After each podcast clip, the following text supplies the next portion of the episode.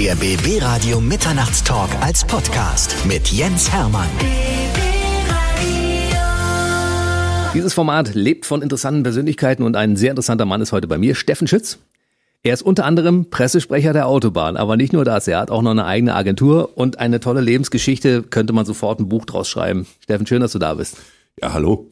Wir haben schon eine Gemeinsamkeit von vornherein. Wir sind beide im Dezember geboren und beide im selben Jahr 1966. Wir sind also perfekte Schützen. Sozusagen. Qualitätsjahrgang, das sozusagen. Kann man nicht anders sagen. Wahnsinn. Oder? Ja. Und deine Geschichte müssen wir unbedingt erzählen. Du kommst aus Eisenach? Ja. Also ich habe in Eisenach Abitur gemacht und wollte danach Journalist werden schrecklicher Berufswunsch. Was und, und, und bin dann zur Karl-Marx-Universität nach Leipzig, um mich da zu immatrikulieren. Und da gab es eine Veranstaltung, da musste man irgendwie erklären, warum man mit einem Klassenstandpunkt Journalist werden möchte. Und da war es dann so, da gab es ein Zitat von Karl Marx, das hieß, das Sein bestimmt das Bewusstsein. Und womit die nicht so ganz gerechnet hatten, war, dass ich meine Immatrikulation krönte mit dem Ausspruch, dass in der DDR ja eher das Sein, das Bewusstsein verstimme. Und damit war meine journalistische Karriere mal Erledigt. je beendet. Ja. Und ich wechselte als Ferienlagerbetreuer und äh, weiße Flotte Kellner nach Berlin, habe mich da so ein bisschen über Wasser gehalten und dann kam ein sehr freundlicher Mann aus dem Kombinat Fortschritt Landmaschinen auf mich zu, den lernte ich irgendwie kennen und der sagte, wir suchen jemand für die Werbeabteilung. Du müsstest allerdings ein halbes Jahr erstmal Gläser besiebt drucken mit 40 Jahre Fortschritt Landmaschinen. Das habe ich dann auch gemacht und das fand er offensichtlich so gut und es prädestinierte mich förmlich, ein Studium in Schöneweide aufzunehmen, der Werbeökonomie. Und das habe ich dann gemacht. Und dann kam irgendwann, Gott sei Dank, die Wende. Und ich hatte einen Abschluss in der Tasche, aber äh, keinen, mit dem ich im freien Westen irgendwas anfangen konnte, weil Werbeökonomie konnte sich im Westen auch niemand vorstellen. Und insofern musste ich dann erstmal sehen, wo ich da bleibe. Und dann gab es einen Trip in die USA. Wie bist ja. du darauf gekommen, in die Staaten auszureisen, um da zu gucken, ob es da eine Möglichkeit gibt, Geld zu verdienen?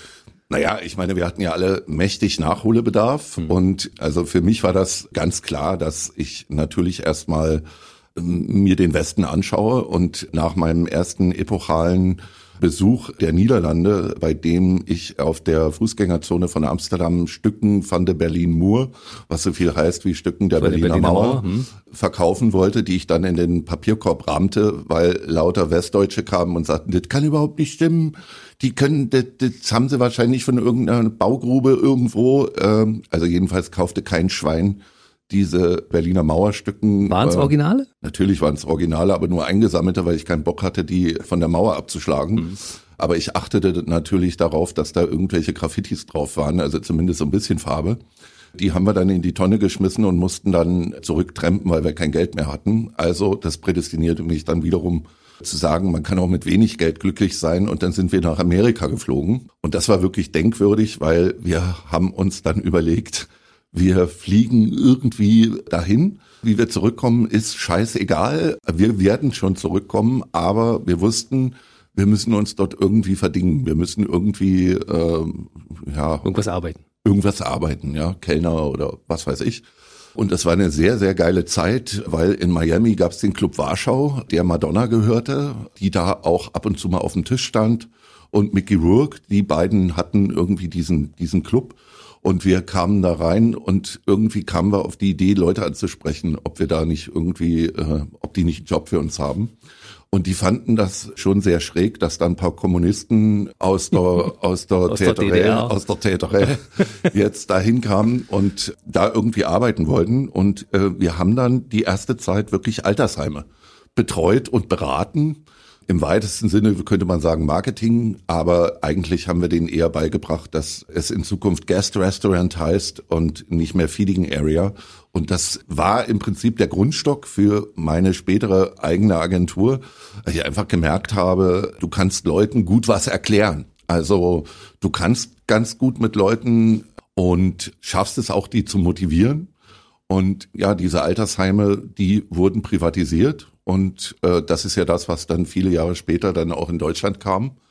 Und insofern hat mich das mehr oder weniger gestählt für das, was dann später kam. du hast gesagt, wir, du warst also nicht alleine, du bist nicht alleine rüber, sondern ja, Dank, da hätte ich zu viel Schiss gehabt. Ja, du hattest also noch jemanden im Schlepptau. Ja, ich hatte zwei Kommilitonen, eine Kommilitonin und einen Kommilitonen, mit denen ich in Schöneweide Werbeökonomie studiert hatte. Und die waren auch der Meinung, sie müssten jetzt mal ganz dringend in die Vereinigten Staaten.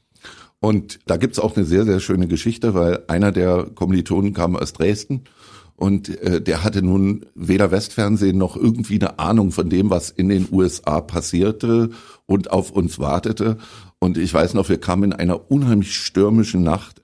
Hurricane Andrew war, glaube ich, gerade über Miami gezogen. Kamen wir da an und sollten mit einem Shuttlebus nach Miami Beach gebracht werden. Und wir waren die einzigen Passagiere in diesem Shuttlebus und neben uns schlug ein Blitz ein. Und dieser Kommilitone schrie also durch den Bus, geht in Deckung, die schießen. ja, wir dachten ja, dass in den USA hinter jedem Gebüsch irgendwie ein Mörder auf uns wartet. Der die Kommunisten töten will. Der die Kommunisten äh, töten will. Und es war, es war herrlich. Und äh, besonders herrlich war auch, dass wir ja mit unserem Studium und Abitur und POS Englisch Vokabeln kannten, die in den USA irgendwie überhaupt keiner kannte. Mhm. Also wir wussten zum Beispiel, wer Angela Davis ist, nach der haben wir auch gefragt. Und äh, die sagten, who the fuck is Angela Davis? Irgendeine Freiheitskämpferin war ja, das. Ja, ne? und ich habe dann viel später rausgekriegt, dass unsere Spendengelder auch wirklich was bewirkt haben. Das fand ich ganz toll, weil Angela Davis hatte nämlich in den 90er Jahren eine Boutique in Atlanta. Also von unseren Spendengeldern. ich weiß nicht, es muss eine kleine Boutique gewesen sein, weil wenn die wenn die die Ostmark in in Dollar getauscht haben, wird da, da nicht so viel. nicht mehr viel übrig. Ja. Ihr habt also da einen Job bekommen, ihr habt mhm. auch Geld verdient. War das ausreichend, um euch da eine Wohnung zu leisten und all diese Dinge und erstmal so ein bisschen, sag mal, Lebensqualität zu kriegen? Ich weiß nicht, ob ich das jetzt vertiefen möchte, aber wir waren jung und brauchten das Geld. äh, ja, ich meine, wir waren damals 24, also ich war damals 24. Da waren ja die Ansprüche jetzt auch nicht so hoch, aber wir hatten das Glück, dass wir einen äh, jungen Mann aus Hamburg kennenlernten, dessen Schwiegervater der, der Vice President der First National Tralala Bank war. Und die hatten also ein, ein Anwesen, kann man schon sagen, in äh, Florida an, einem Golfplatz und da äh, kamen wir mehr oder weniger billig unter und konnten uns da auch wirklich frei bewegen und insofern waren die Lebenshaltungskosten jetzt nicht gar so hoch. Und es geht schlechter, würde ich sagen, ne? Es geht schlechter, absolut, absolut.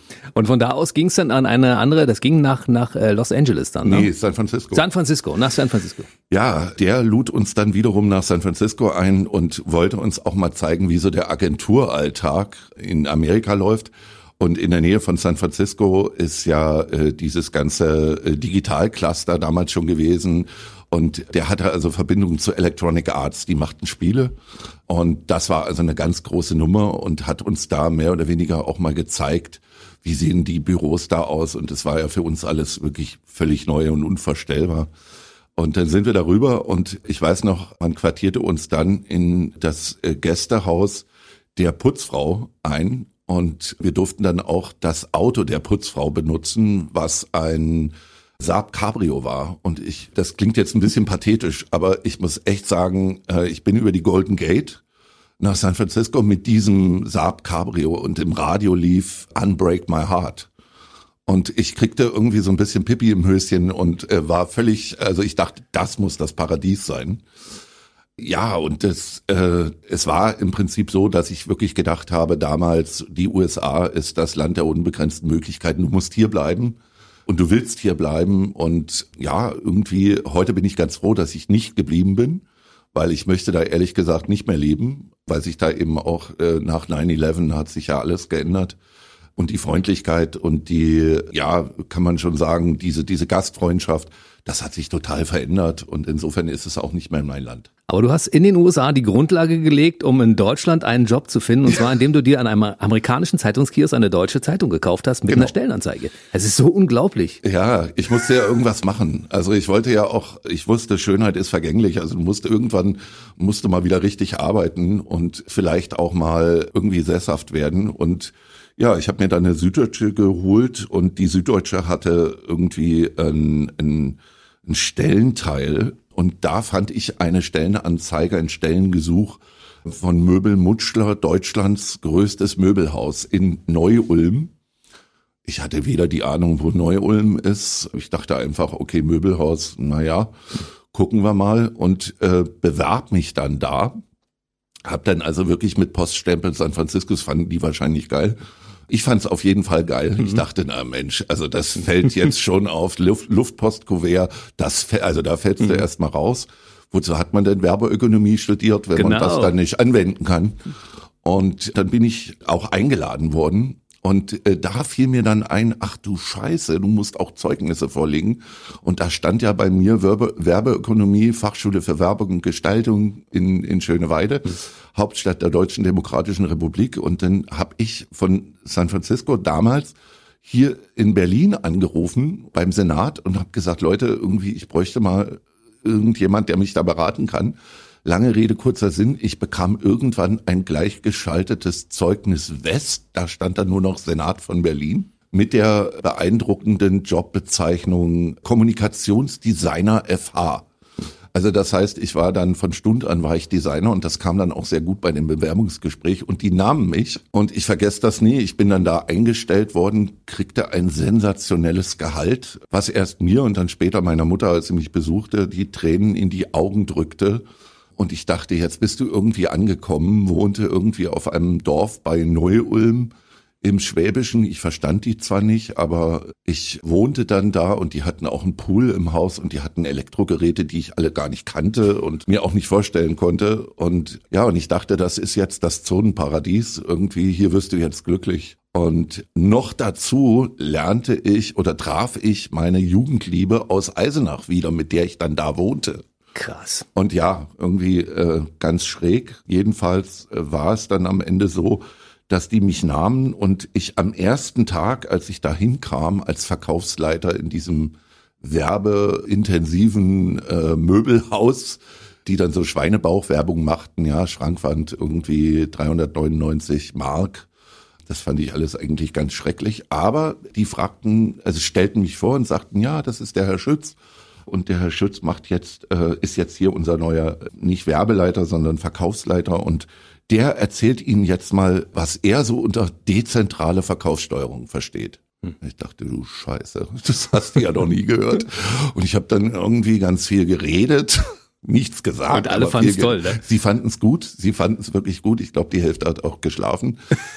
Ja, und dann habe ich mich einfach an die DDR erinnert und ich konnte mich zum Beispiel daran erinnern, wenn was nicht lief. Also zum Beispiel gab es doch in der DDR, um die Bauern in die Stadt zu bringen, ins Theater, gab es doch diese Shuttlebusse. Mhm. Die wurden dann einmal die Woche, äh, hielt dann ein Bus um 18 Uhr an der Ortshaltestelle in Posemuckel.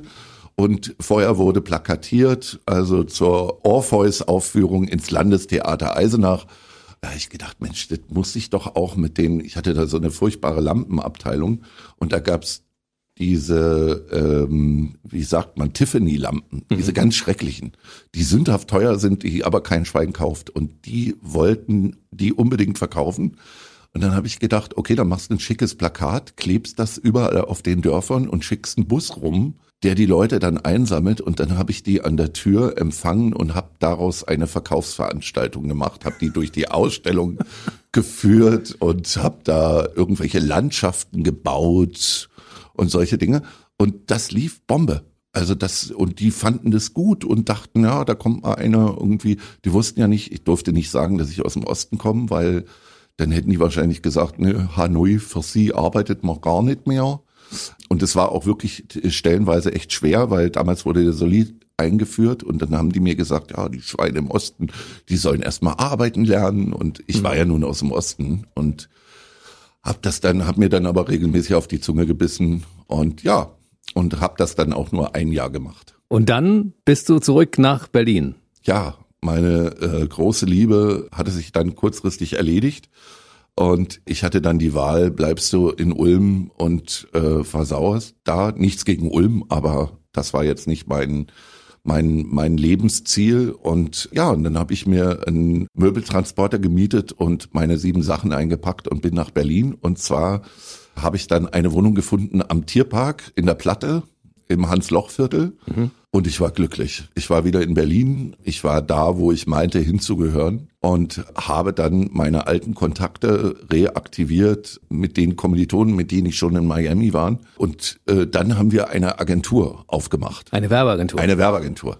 Ja, die hieß Ypsart, Werbung aus Berlin, total bescheuerter Name, kam dann auch gleich zum Rechtsstreit mit dem Ypsart Magazin des Gruner und Jahr Verlags. Mhm. War also alles irgendwie so ein bisschen suboptimal, aber wir waren recht erfolgreich, hatten viele Ideen, aber allzeit zu wenig Geld. Und ja, und daraus habe ich dann irgendwann gedacht, nee, mit sechs Gesellschaftern und dann noch Mitarbeitern und so, das wird, wird ja alles zu viel. Und habe mich dann mit zwei Partnern ausgegründet. Und dann entstand Schütz Brennkomm. Ja, ja, also im weitesten Sinne. Ja, und dann haben wir rotzfrech in Selchow am heutigen Flughafen, also heute steht da, glaube ich. Das Messegelände ist dort in Selchow. Die, genau. Ja, genau. Mhm. Äh, heute steht da, ist da die Landebahn drauf, mhm. also den sogenannten Prinz von Preußen Medienpark, der mit Schweine-EU-Mitteln gebaut worden ist für Werbefuzis wie uns. Mhm. Den gibt's gar nicht mehr. Und wir sind also nach Selchow, weil, aber auch nur deshalb, weil Selchow der einzige Standort war, wo wir eine Sparkasse fanden, Kreis Königs Wusterhausen, die uns einen Überziehungskredit gaben von 50.000 Mark, was Wahnsinn war. Ansonsten hatten wir ja keine Immobilien, nur nichts, was wir irgendwie dabei steuern konnten. Und ja, lange Rede, kurzer Sinn. Wir haben uns da selbstständig gemacht, sind jeden Tag von Charlottenburg, bin ich dann nach, wohnte inzwischen in Charlottenburg, bin ich nach Selchow gefahren, toll. Hab das dann ein paar Jahre gemacht, aber wir hatten coole Kunden, und einer davon war das Land Brandenburg, dessen Ministerpräsident ich rotzfrech irgendwann mal angesprochen habe und ihm gesagt habe, wie beschissen ich das finde, dass in der Staatskanzlei und in den Ministerien in Potsdam eigentlich nur Düsseldorfer Agenturen ein- und ausgehen. Und dann sagte der, geben Sie mir Ihre Visitenkarte. Damals Manfred Stolpe. Mhm. Wir melden uns. Und ich dachte, okay, wir melden uns, alles klar. Das äh, macht er ganz bestimmt und habe da überhaupt nicht mit gerechnet. Und dann klingelte an einem Freitag das Telefon, Freitagnachmittag, sehr ungewöhnlich. Und da war ein sehr, sehr interessanter äh, Mann am Telefon, der sagte, sind Sie eigentlich auch am Wochenende da? Ich würde Kaffee und Kuchen, nee, ich würde Kuchen mitbringen, hätten Sie Kaffee, dann können wir uns mal kennenlernen. Und dann saßen wir, wir hatten damals drei Mitarbeiter, haben uns dann zehn besorgt, die dann alle äh, Statisten. die dann alle kräftig arbeiten, arbeiteten an den Rechnern, die sie nicht kannten und äh, Telefone bedienten, die alle äh, äh, nicht mit dem Netz verbunden waren. Ja, und der kam dann mit einer Torte und sagte, ja, ich hätte einen Auftrag für Sie. Und der Ministerpräsident hat mich beauftragt, mit Ihnen Kontakt aufzunehmen. Und das fand ich sensationell.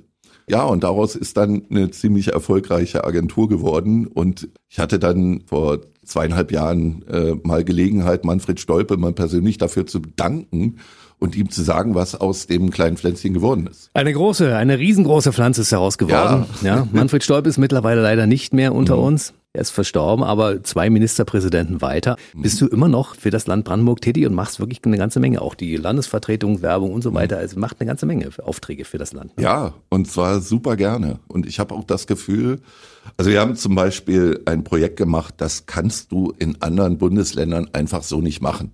Das haben die auch fleißig kopiert. Nur die Brandenburger sind ja an sich, das sind ja tolle Menschen. Äh, das lebe ich, erlebe ich ja auch auf der Autobahn auf unserem Autobahnprojekt. Darüber reden wir gleich noch. Aber die Brandenburger haben leider noch so ein bisschen so eine Beißhemmung, mit den eigenen Erfolgen so ein bisschen hausieren zu gehen. Wir reden heute alle über Tesla. Aber zum Beispiel, wir hatten mit dem Wirtschaftsministerium, da gibt's eine, eine Frau, die heißt Frau Neuendorf, eine tolle, tolle Frau, die wirklich eine Leidenschaft hat und ich liebe Leute mit Leidenschaft. Und die hat gesagt, Mensch, wir müssten es doch mal schaffen, dass die Menschen, die irgendwie nach Fördermitteln, nach Zuschüssen, nach Darlehen, was weiß ich suchen, sich durch diesen Dschungel irgendwie besser kämpfen können. Und mit der haben wir gemeinsam ein, ein Portal entwickelt, das heißt fördernavigator-brandenburg.de. Und da gibt's auch eine Broschüre und da kannst du ganz einfach eingeben, wonach du suchst. Und äh, dieses Fördernavi ist inzwischen so ein Standardwerk geworden. Das hat Nordrhein-Westfalen gekupfert, Hessen hat's gekupfert, aber Brandenburg hält sich da so ein bisschen zurück. So. Wer hat's erfunden? Ja. ja, und da sind tolle Leute und auch in der Staatskanzlei. Ich habe da einfach wirklich immer gute Ansprechpartner gehabt. Und ich meine, wir machen das ja jetzt nur fast 30 Jahre. Da siehst du viele gehen und kommen. Mhm. Aber ich hatte immer so das Gefühl, du kannst in Brandenburg Dinge machen, die ich in anderen Ländern nicht machen kann. Ja, Brandenburg ist geil. Ja, Es ist einfach so. Ja, ja wir so. haben ein tolles Land mit tollen Menschen, die darin leben. absolut. Und ich bin unheimlich gerne hier. Ich auch. Ja, das ist super. Ich auch. So, dann müssen wir natürlich die Geschichte erzählen, wie du als Pressesprecher zur Autobahn kamst, weil auch die Geschichte finde ich so kurios. Also normalerweise, wenn das jemand geskriptet hättet und das wäre ein Drehbuch für einen Film, hätte ich gesagt, ja, kann ich mir Echt? durchaus vorstellen. Okay. Das ist aber, es ist eine real story, das muss man so sagen. ne? Das ist deine Lebensgeschichte. Absolut. so unfassbar. Absolut, ja. Wie kamst du zur Autobahn? Ja, wie kam ich zur Autobahn? Also es gibt ja, es ist eigentlich auch schön, was du gerade sagst, wie kamst du zur Autobahn? Als würde ich da mit meinem Wohnwagen stehen und da auf Kunden warten. Aber so ähnlich war es. So ähnlich war es.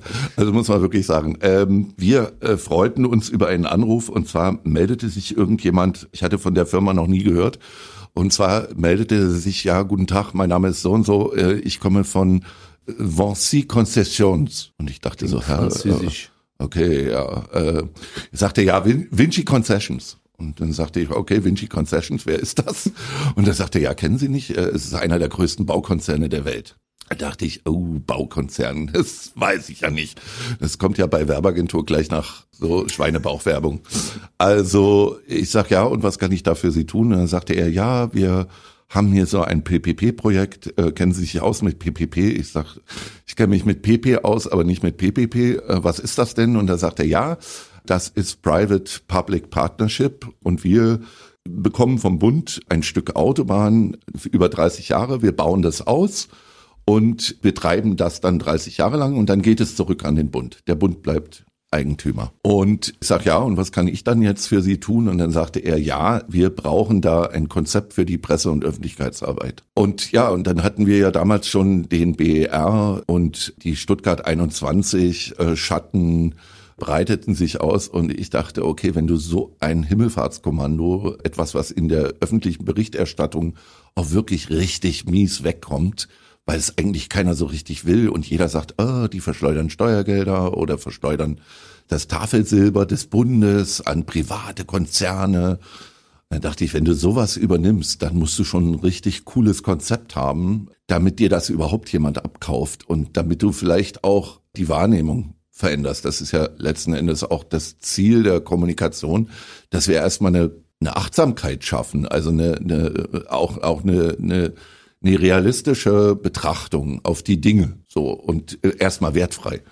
Und ja, und dann habe ich ein Konzept geschrieben und habe das präsentiert und damals ging es um ein Autobahnteilstück zwischen Karlsruhe und Basel auf der A5. Ja, und dann habe ich das präsentiert und dann hat der Geschäftsführer, ein Franzose, gesagt, oh, Monsieur Schütz, äh, das ist äh, ein sehr interessantes Konzept, aber äh, ich habe eine gute und eine schlechte Nachricht für Sie. Und ich dachte, okay, äh, dann fangen Sie mal mit der schlechten an.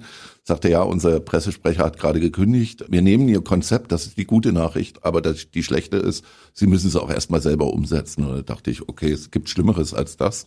Ja, und jetzt mache ich das inzwischen, ich glaube, 12, 13 Jahre mache ich das auch schon. Und über dieses Konzept, ich glaube, wir sind die Agentur in Deutschland, die äh, die meisten ÖPP-Projekte betreut. Also wir betreuen die A4, die Nordumfahrung von Eisenach. Das lag mir nahe im wahrsten Sinne des Wortes. Das ehemaliger Wohnort, ja. Ja, das ist das erste Projekt in Ostdeutschland. Dann gibt es die A7 bei Göttingen und dann die A5 und dann gibt's noch eine in Bayern und die A10, A24. Die Havelland-Autobahn. Jo. Und da bist du der Pressesprecher und du Ja. hast schon so tolle Sachen da erlebt. Ja. Ich möchte mal die Geschichte mit dem Wellensittich gern hören.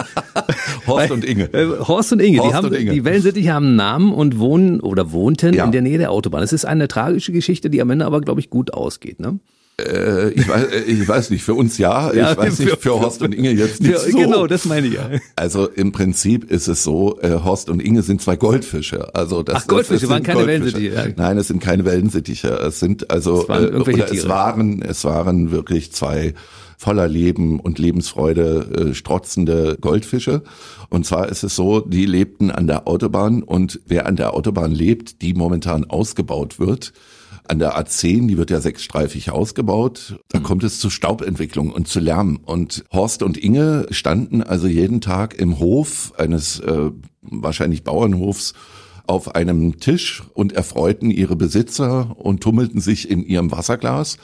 Und irgendwann bekam ich also ein Schreiben, äh, dass Horst und Inge aufgrund der Staubentwicklung in ihrem Glas jäh verendet seien. Beigefügt war auch eine Rechnung, und zwar über 15 Euro, um deren Erstattung man bitte. Und ja, ich habe überlegt, ob ich, ob ich die ganze Geschichte erzähle oder manches lässt man ja auch gerne weg, aber an der Stelle erzähle ich einfach die ganze. Es war dann so, dass ich die Sekretärin des Projekts anrief und sagte, du organisierst die Trauerfeierlichkeiten und ich hältst die Rede. Ich halte die Trauerrede.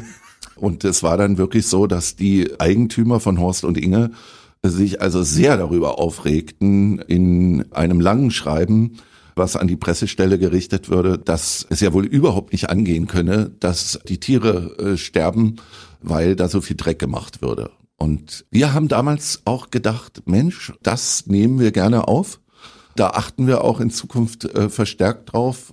Aber Spaß beiseite, es ist wirklich, es ist wirklich so, dass wir damals dachten, es kann nicht schlimmer kommen. Also das toppt jetzt eigentlich alles, weil wenn du das so viele Jahre machst, dann kriegst du schon mal ein Schreiben, wo du dich fragst, oh, hat dieser Mensch noch andere Probleme, außer die, die er dir gerade schreibt? Aber es geht noch besser. Kommen wir gleich drauf. Ich muss aber vorher noch natürlich fragen, wie ist die Geschichte von Horst und Inge ausgegangen? Also die beiden Fische sind gestorben ja. aufgrund des Drecks ja. und des Krachs. Ja. Und die 15 Euro wurden erstattet, um zwei neue Fische anzuschaffen? Nein. Nein. Nein. Ihr habt also quasi Nein. nur den Kaufpreis der, der Fische ersetzt, aber Sie haben sich keine neuen angeschafft. Ich weiß es ehrlich gesagt gar nicht. Ich habe jedenfalls, ja, auch aus meiner Geschichte, ich war früher mal als Chef wirklich ein ja, das, was man so ein cholerisches Arschloch nennt, hat mich da maßlos aufgeregt und ah oh, und schrecklich. Wirklich? Ja, doch, ja. Wirklich. Also ich habe da vielen Leuten Unrecht getan und bin erst mit den Jahren so ein bisschen altersmilde gereift, geworden. Ja, so altersmilde geworden. und ich muss dir ganz ehrlich sagen, das Recht des Stärkeren, ne, als Geschäftsführer oder als Agenturboss, man ist es gewohnt, immer Recht zu haben. Und als Pressesprecher ist es auch so. Du schreibst, natürlich, du kannst mit Worten umgehen und kannst Dinge ganz einfach abschmettern oder so. Aber ich finde, also ich habe selber äh, einen Hund und liebe den heiß und inniglich. Und wenn es denn nun mal so ist, dass Horst und Inge den beiden so viel bedeutet haben, da kann ich doch nicht schreiben, leckt mich am Arsch, ist mir doch völlig egal, was mit den Drecksviechern ist. Also demzufolge natürlich schreibt man dann und natürlich sagt man, es tut uns leid. Hm. Das kostet mich nichts, gar nichts. Aber man muss natürlich auch sagen, so auch so ein, so ein, so ein, so ein Unternehmen muss natürlich Buch führen. Und wie verbuchst du 15 Euro für zwei tote Fische? Also insofern, Schwierig. und die, die haben sich dann auch nicht wieder gemeldet. Dafür haben sich dann andere gemeldet, die viel Schlimmeres anboten. Da kommen wir gleich drauf. Aber so ein Paradigmenwechsel ist manchmal nicht schlecht, wenn du dich auf die andere Seite stellst und sagst, okay, wie sind denn die Probleme der Leute, die da, die da schreiben? Immer. Manchmal, wenn man sich hineinversetzt, kann man sich durchaus mit denen identifizieren und sagt, ich verstehe auf einmal das Problem. Absolut. Ja, was du vorher nicht gesehen hast, wenn du Absolut. von der anderen Seite guckst. Absolut. Ich glaube, ich glaube sowieso, dass wir mit unserem deutschen, ja, mit teilweise unserem deutschen Wesen, wir sind alle so geprägt dass wir alles richtig machen wollen und dass wir, dass wir, wenn wir überzeugt davon sind, alles richtig zu machen, dass wir dann auch keine Kompromisse eingehen. Und ich glaube, so funktioniert's nicht, weil es macht uns alle unglücklich und es macht uns krank. Und ich sehe das an, an ganz vielen Stellen. Es hat mich übrigens auch dazu gebracht, dass ich irgendwann einen Burnout hatte. Ich verwende eigentlich den Begriff gar nicht. Das ist eigentlich eine Depression, weil du einfach ausgebrannt bist. Du hm. bist einfach fertig und du glaubst aber immer recht zu haben. Und wenn du es schaffst, dich wirklich mal auf die andere Seite oder in den Schuhen des anderen sprichwörtlich zu gehen, ich glaube, dann gewinnst du, weil du letztlich einen Weg findest, dich in irgendeiner Form zu einigen. Ja, und wenn es nur das Mühe ist, was manchmal vielleicht fehlt, dass jemand sich verstanden oder abgeholt fühlt, dass er einfach das Gefühl hat, da sitzt jemand, dem geht es nicht am Arsch vorbei, wie ich mich gerade fühle oder wie ich gerade lebe. Und ich lebe gerade selber an der Baustelle. Ich lebe an der Dresdner Bahn, die wird gerade ausgebaut. Ich fliege jeden, jeden Morgen aus dem Bett, wenn ich hier bin. Da werden Dinge gemacht, die mich richtig nerven, die ich richtig scheiße finde. Aber, aber sie sind wichtig und müssen gemacht werden. Aber sie müssen gemacht werden. So. Und ich finde, mit einer vernünftigen Kommunikation, siehe Corona, würdest du viele Dinge einfach viel, viel besser kommuniziert kriegen, viel, viel mehr Verständnis ernten und die Leute werden nicht so verbiestert und, und es schaukelt sich ja immer alles so hoch. Mhm. Und wir haben ja zum Beispiel in Birkenwerder so eine Bürgerinitiative, die A10. A10 Nord heißen die. Und offen gestanden, natürlich, wenn du Presse- und Öffentlichkeitsarbeit machst, dann hast du schon einen gewissen Respekt vor Bürgerinitiativen, weil du ja weißt, die haben, natürlich entwickeln die eine gewisse Macht, eine gewisse Kraft. Aber ich verstehe nicht, warum lässt man es darauf ankommen? Warum redet man nicht gleich mit denen? Hm. Und das haben wir zum Beispiel gemacht. Wir haben uns mit denen getroffen, wir haben mit denen geschrieben, wir haben uns mit denen an einen Tisch gesetzt und haben gesagt, okay, was sind eure Interessen, was sind unsere Interessen? Wie können wir es schaffen, dass wir die Menschen da mitnehmen? Hm. Und ich will nicht sagen, wir haben mit denen ein tolles Einvernehmen, aber verstehen haben wir.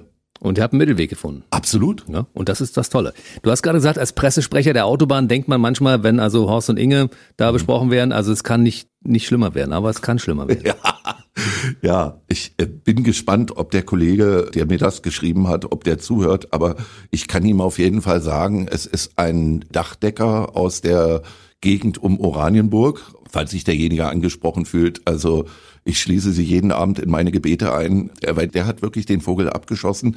Wir hatten im letzten Jahr zehn Sperrpausen. Sperrpausen sind immer Sperrungen, die in der Regel von Freitag bis Montag früh gehen. Das heißt, auf der A10 geht nichts mehr oder auf der A24. Und dieser Kollege hat sich also so aufgeregt über eine Sperrung und Umleitung, was ich verstehen kann. Natürlich ist das beschissen, wenn du da wohnst hm. und dann hauen sie dir eine, eine Umfahrung oder eine Umleitung vor dein Grundstück und du hast eine LKW-Kolonne übers ganze Wochenende.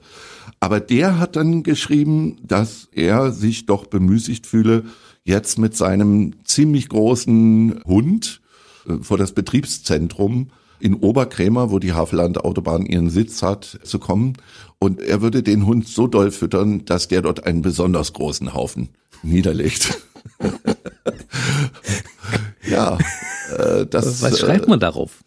Da würden mir quasi die Worte fehlen. Also ehrlich gesagt, im ersten Moment fehlten mir die Worte, aber ich finde, ich finde das ja schon wieder geil. Also er ist da ein bisschen hinter seinen Möglichkeiten geblieben. Ich fand, das war so ein bisschen zu platt. Ich hätte das also rein, ich sag mal so vom literarischen Aspekt hätte ich das noch ein bisschen. Ich fand es auch metaphorisch so ein bisschen platt, aber wir haben uns darüber Gedanken gemacht und es war total lustig, weil in der Regel kommt sowas nicht gleich auf meinen Tisch, sondern es kommt erstmal über über havellandautobahn.de und dann ist es so, dass die Projektmanagerin das sieht, der Geschäftsführer oder die Geschäftsführer sehen das und dann kriegt das der Pressesprecher eigentlich so mehr oder weniger als letzter auf den Tisch und dann sagen die, okay, schreib mal was. Ich habe grundsätzlich den Ansatz, dass ich auf Beleidigungen grundsätzlich nicht reagiere. Also wenn jemand sagt, du blödes, A ne, hm? da schreibe ich auch nicht drauf, weil das ist mir dann einfach zu doof und die Energie möchte ich dann einfach auch nicht aufwenden. Aber in dem Fall habe ich mir gesagt, das ist wirklich äh, sehr schön. Und natürlich schreibst du darauf und natürlich habe ich ihm erstmal gesagt, dass ich das äh, schon ein bisschen deftig und heftig finde, was er da schreibt, gleichwohl ich ihn gerne verstehen würde. Und ich würde gerne wissen, warum er sowas schreibt und was ihn dazu bringt. Weil ehrlich gesagt, das hat mich wirklich interessiert. Ich habe gedacht, okay, wenn der sowas schreibt, dann muss er ja wirklich richtig sauer sein. Und ich habe ihm dann geschrieben, dass ich auch einen Hund habe und habe ihm gesagt, okay, also ich weiß, dass da doch das wurstende Ende doch manchmal Abenteuerliches absondert. Und ich habe ihm angeboten, dass wenn er das tut, äh, würde ich auch mal bei ihm vorbeikommen. Ich hätte inzwischen ja gegoogelt, wer er ist und dass er eine Firma hat und dann wird er sich ja sicherlich genauso freuen und habe das so ein bisschen ins Lächerliche gezogen, gleichwohl ich aber versucht habe, bei ihm rauszukriegen, was wirklich der Kern des Ganzen ist. Und er hat sich dann leider nicht mehr gemeldet. Es, oh. Ja, er, er hat er hat wahrscheinlich gedacht, oh scheiße, der Schütz, der droht jetzt mit Hundekacke. Dem bin ich nicht gewachsen. Ja, Dein Hund ist größer als meiner. Vielleicht sind die Haufen auch größer, man weiß es nicht so genau. Gut, aber auf die Art und Weise hast du auf jeden Fall das Ganze befriedet. Ist ja in Ordnung, ne? Auf jeden ja. Fall, auf jeden Fall. Ja, und das war ja auch das Ziel. Aber ich kann mich an einen Termin erinnern, da hatten wir eine Pressekonferenz mhm. An der Autobahn und dann gab es auf einmal einen verlegten Ort. Und der Grund dafür war, glaube ich, eine Bombendrohung damals. Ah, ich habe ja schon überlegt, ob ich darüber mal ein Buch schreibe. Aber wir haben ja auf verschiedenen Autobahnprojekten schon verschiedene Pleiten, Pech und Pannen gehabt. Eine der schönsten, die auch fotografisch festgehalten wurde, kann man übrigens auch googeln, ist, wo über das frisch betonierte äh, Straßenbett ein Lieferant mit seinem LKW gefahren ist und dann siehst du, wie der Lkw-Fahrer seines Glücks offensichtlich gewahr wurde und aus dem Auto aussteigt und um diesen Lkw rumläuft und du siehst überall in dem Beton Deine ähm, Fußabdrücke. Ich weiß nicht, was es gekostet hat. Es waren auf jeden Fall bestimmt 200.000, 300.000 Euro. Oh ähm, Gott. Ja, der hatte da irgendwie ein bisschen was falsch gemacht. Also da passieren natürlich auch Pleiten, Pech und Pannen und da gibt's auch ein Best-of. Aber eins der wirklich tollsten, nein, eigentlich nicht der tollsten, aber doch der, der, der schrägsten Vorkommnisse, die ich da je erlebt habe, war an einem 4. Juli vor drei Jahren hatten wir eine Spatenstichveranstaltung A10, A24. Das heißt, der erste Spatenstich und der Scheuer Andi hatte sich angekündigt. Ähm, Verkehrsminister seines Zeichens? Verkehrsminister seines Zeichens. Das heißt, wir waren schon in Gefechtsbereitschaft und die Havelland Autobahn, das sind wirklich coole Jungs und Mädels. Die hatten gesagt, Mensch, wir wollen das aber auch direkt auf der Autobahn machen oder an der Autobahn. Also zumindest soll man die Autobahn da irgendwie soll in der Spüren. Nachbarschaft. Also haben wir gesagt, okay, wir können jetzt nicht einen, einen, einen, einen der ohnehin damals noch wenigen Parkplätze irgendwie für diese 200, 300 geladenen Gäste irgendwie blockieren. Also gehen wir auf den Autohof Oberkrämer und haben dort quasi auf einem Parkplatz ein Zelt aufgestellt und eine Bühne gebaut und also ganz viel Fahnenmasten mussten da angekarrt werden und haben das alles vorbereitet und haben dieses ganze Event quasi vorbereitet und mein Partner Ferdinand Böhm war in der Vorbereitungswoche den ganzen Tag dort mit dem Ergebnis, dass der sich so einen Sonnenbrand geholt hatte. Also der sah aus, Rothaut ist überhaupt kein also da, da lachen die heute noch alle drüber. Und ja, und der rief mich an dem Morgen des 4. Juli an und sagte, du, irgendwas ist komisch hier. Ich weiß nicht, ob das stattfindet. Und ich habe dann gesagt, ja, was soll da sein? Also äh, meinst du jetzt wegen Wetter oder sagt er, nee, aber irgendwas ist komisch, hier ist überall Polizei. Und äh, auf einmal kriegte ich einen Anruf und da meldete sich ein Herr Schumann vom BKA. Anonyme Rufnummer auf dem Handy und ich sage, ja, alles klar, BKA Schumann, äh, logisch. Dann sagt er, ja, machen Sie keine Scherze, ich bin wirklich vom BKA und mein Name ist wirklich Schumann. Ich wollte Ihnen nur sagen, wir haben eine Bombendrohung auf dem Autohof in Oberkrämer und Ihre Veranstaltung kann nicht stattfinden. Und ich sagte, das kann jetzt nicht Ernst sein. Und es war tatsächlich so. Wir hatten also eine Bombendrohung und dann kommt man natürlich in Wallung das heißt, der Puls geht extrem hoch, weil wir haben ja nicht nur Mitarbeiter dort gehabt, sondern es war auch so, dass wir natürlich zwei, dreihundert Gäste eingeladen hatten, die alle jetzt im Anmarsch waren und die äh, dieser Veranstaltung beiwohnen sollten. Der Bundesminister war schon informiert, die Landesminister auch, aber der Landrat beispielsweise, ich stand dann also, bin dann sofort dahin gefahren und hab dann vor diesem Autohof quasi die Limousinen abgepasst und hab gesagt, Leute, frühestens 14 Uhr, also inzwischen um 11 sollte das glaube ich stattfinden, äh, frühestens 14 Uhr und dann war natürlich Leute völlig verständnislos, ja, wie kann denn sowas sein und überhaupt, ich bin jetzt extra hierher gefahren und ich sage, sorry, ich habe es mir nicht ausgesucht. Die Veranstaltung fand dann aber trotzdem noch statt. Die GSG 9 ist dann abgezogen und wir haben dann trotzdem noch eine wunderbare Veranstaltung dort gehabt mit dem Bundesminister und Spatenstich und allem drum und dran. Aber es war die Hölle. Es war einfach die Hölle. Also da kriegt man dann wirklich, ich glaube, das hat mir ein paar graue Haare beschert. Das ist durchaus möglich. Du hast gesagt, es äh, gibt so eine Top Ten der Pleiten, Pech und Pannen, die da so passiert sind. Mhm. Lass uns mal teilhaben. Was kannst du noch erzählen, außer den äh, Lieferfahrer, der da im Beton stecken blieb? Ja gut, das war nicht auf der A10, muss mhm. man dazu sagen. Also auf der A10 sind wir, Gott sei Dank, muss ich echt sagen, von solchen Dingen wirklich verschont. Also ich bin da echt überrascht. Das ja, einzige, Brandenburg, was soll ich sagen? Ja, Brandenburg, die, äh, die sind einfach wirklich anders drauf. Wobei ich habe letztes Jahr bei Birkenwerder gibt's eine gibt's eine S-Bahn-Brücke. Das ist übrigens das Einzige, was ich da selber auch mal erlebt habe. Da war eine Vollsperrung auf der Autobahn und wir wohnten quasi dem Einhub einer neuen Eisenbahnbrücke bei. Und auf dem anderen Gleis fuhr also noch eine S-Bahn und ist da äh, voll in einen Baustrahler reingerast und es tat einen Schlag, dass wir gedacht haben, die S-Bahn entgleist. Aber das ist wirklich ganz banal. Also das ist das Einzige, wo ich jetzt wirklich sagen könnte, huh, das war jetzt aber, ansonsten haben wir in Brandenburg überhaupt nichts, aber bei den anderen Projekten natürlich schon. Lass hören. Naja, also da passieren dann natürlich solche Sachen, die auch teilweise wirklich traurig sind. Wir haben auf der A5 beispielsweise in Baden-Württemberg äh, eine Kampagne mit dem dortigen Verkehrsministerium gemacht.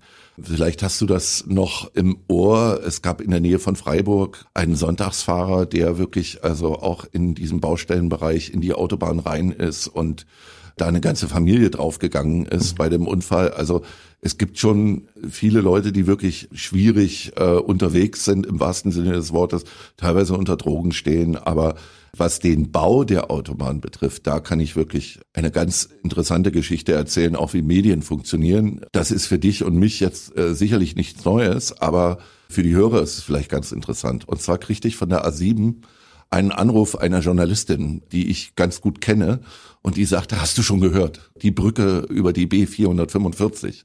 Und ich sage, äh, ja, die ist gerade gesperrt, da bauen die gerade. Ich habe da eine Pressemitteilung rausgegeben und sagte, ja, da braut sich was zusammen, da gibt's also ganz, da ist ja Fusch gemacht worden und überhaupt, ja. Und ja, also diese Brücke war bis zum 30.04. gemeldet, gesperrt, weil im Prinzip musst du dir vorstellen, eine Autobahnbrücke besteht immer aus zwei Teilen. Eine rechte Fahrtrichtung, eine linke Fahrtrichtung. Also das heißt, du hast vier Pfosten und zwei Brückenüberbauten. Hm. So, und diese Brückenüberbauten, die bestehen aus Spannbeton. Also das heißt, Spannstahl ist da drin, der wird eingespannt und dann wird er betoniert. Und das hat einfach den Grund, dass diese Brücken dann Schwingungen aushalten durch diesen Stahl.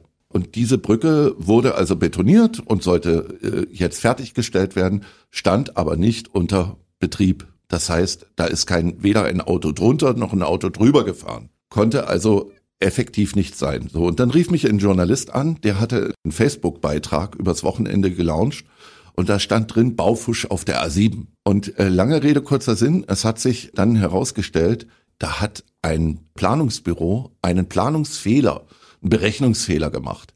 Und demzufolge haben die den Beton gegossen, haben dann festgestellt, dass dann irgendwelche Risse sich bildeten und mussten diesen Beton wieder ausbauen. Das ist natürlich beschissen, weil es Geld kostet und was, weil es nervt. Aber dieser Journalist hat natürlich sofort einen Sachverständigen gefunden, der ihm bestätigt hat, dass es eher Baufusch sei. Und man hat natürlich sofort auch gesagt, ja, also das muss der Steuerzahler dann bezahlen und so weiter. Nichts von alledem stimmte. Als nächstes kriegte ich innerhalb von wenigen Minuten den Norddeutschen Rundfunk, die ARD, alle mit der gleichen Story, denen ich immer sagte, Leute, stimmt nicht, ihr habt da wahrscheinlich nicht richtig recherchiert, ich erkläre es euch, ich gebe gleich eine Pressemitteilung raus, dann musst du ja schnell sein, mhm. dann musst du ja gucken, wie erklärst du das, dass alle das verstehen. So, Ende vom Lied war, die ARD rief irgendwann an und sagten, ja, wir wollen einen O-Ton von Ihnen haben. Sie müssen, also was, die Statik ist ja bedroht. Ich sag, was? Die Brücke steht noch nicht mal, die ist noch nicht mal fertig und da fährt auch kein Auto drüber und die Statik ist auch nicht bedroht, sondern wir haben das selber gemerkt und ja, in der Anmoderation sagte die Journalistin, im Niedersachsen-Magazin. Wir haben jetzt den Pressesprecher dieses Projektes, den Herrn Schütz, der uns was über den Baufusch und die Statikprobleme dieser Brücke erklären wird. Und als ich dann gesagt habe, dem Steuerzahler wird das keinen Cent kosten, dann Nein. hat man davon abgelassen. Dann war es keine Story mehr. Und so läuft das. Und das finde ich schade. Tja, das ist so mit den Leuten, die auch permanent denken, dass BW-Radio als Privatradio GZ-Gebühren bekommt. Und nein, wir bekommen keine GZ-Gebühren. Ihr bekommt die etwa nicht? nein. Dann macht ihr was falsch. Dann machen wir was falsch. Wir also sind komplett werbefinanziert, bekommen kein Geld davon. Das heißt, alle Dinge, die wir ausgeben an Geld, haben wir uns selbst erarbeitet und haben keinen Steuerzahler und keinen Gebührenzahler damit belastet. Und dann ladet ihr mich ein und ich werbe für die Havelland-Autobahn und ihr macht das sogar kostenlos. kostenlos. Also ihr habt ja so einen karitativen Ansatz, ja, was ist denn da los? Ne? Ja, was ist da los? Was, was läuft bei euch falsch? ja, äh, Steffen Schütz ist also nicht nur Pressesprecher der Havelland-Autobahn und erfolgreicher Unternehmer von Schütz Brandcom. Er ist auch künftiger Kinderbuchautor, weil das müssen wir zum Schluss noch besprechen, weil ich glaube, dieses Kinderbuch, das irgendwann raus rauskommen wird, was du irgendwann schreiben wirst, wird ein tolles sein, weil die Story da drin so toll ist. Und erzähl uns kurz die Geschichte deines Traumes, den du irgendwann verwirklichen wirst. Naja, wenn man so, so lange der Lügenpresse angehört und äh, Schmutz- und Schundliteratur, wie wir sie früher nannten, produziert, willst du ja auch irgendwann nochmal was anderes machen. Und ich habe mir also vorgenommen, ich werde also irgendwann sagt man das so, die Feder an den Nagel hängen? Nein, ich werde das nicht ganz tun. Ich habe überlegt, ich habe mich eigentlich immer schon darüber geärgert, wie Geschichtsvermittlung in in Schulen in der Bundesrepublik äh, funktioniert. Das habe ich an meinen eigenen Kindern gesehen. Ich habe zwei Töchter und die haben eigentlich wirklich allenfalls rudimentäre Kenntnisse gehabt, als sie Abitur machten über die DDR und über das, was da passierte und was das eigentlich auch für Kinder, gerade für Kinder, was das bedeutete. Und ich habe das also in der eigenen Familie wirklich live und in Farbe erlebt. Und ich sehe also meine Mutter heute noch in Eisenach auf dem Hauptbahnhof weinend und sich überhaupt nicht mehr einkriegend stehen, wenn die Großmutter dann wieder abfuhr und man wusste nicht, siehst du die irgendwann wieder, wann siehst du die überhaupt wieder, darf die wieder einreisen und so weiter. Und das auch diese, diese, diese Gerüche, die wir alle mit dem Westbesuch verbinden, dieses äh, Schokolade, Kaffee, Deo, Strumpfhosen. Strumpfhosen. Hm. Wobei die, also ich weiß gar nicht, warum du Strumpfhosen sagst. Die rochen nicht. Hallo? Aber ich glaube, die Verpackung, in der die Strumpfhose aus dem Westen verpackt war, die hat bestimmt angenehmer gerochen als das, wo unsere Strumpfhosen drin verpackt waren. Äh, das kann sein. Westpakete hatten einen eigenen Duft, so wie der Intershop einen ja. eigenen Duft ja, hatte. Ja, genau. Und ja, und es gab eben auch solche Dinge. Ich wohnte ja in Eisenach äh, und wir konnten von der Wartburg wirklich nach dem Westen gucken. Und das war immer so ein, ja, so ein sehnsuchtsvoller Blick natürlich. Aber wir hatten natürlich auch ganz abenteuerliche Vorstellungen, wie es da, wie es da aussieht, wie es da läuft. Und äh, mich hat es immer geärgert, dass die Kinder so wenig wissen. Und ich glaube, das liegt auch daran, dass es darüber wirklich wenig Bücher gibt über die über den tatsächlichen Alltag. Was bedeutete das für Familien, getrennt zu sein, eine Mauer im Leben zu haben, eingesperrt zu sein? Was hat das eigentlich für so ein Kind bedeutet? Und das ist eigentlich ein Projekt, was ich irgendwann verwirklichen will, nämlich wirklich mal aus Sicht eines Kindes das zu beschreiben. Wie, wie hat es sich damals gelebt? Was war schön? Was war nicht schön? Und, und wirklich auch mit einem differenzierten Blick auf die Täterei auf die DDR, zu DDR zu gucken. Äh, ich freue mich darauf, wenn dieses Buch irgendwann erscheint, dass wir da ausführlich drüber reden werden. Und bis dahin bin ich mir relativ sicher, werden noch viele Geschichten passieren entlang der Autobahn oder in der aufregenden Werbewelt. An die der Autobahn deines Lebens.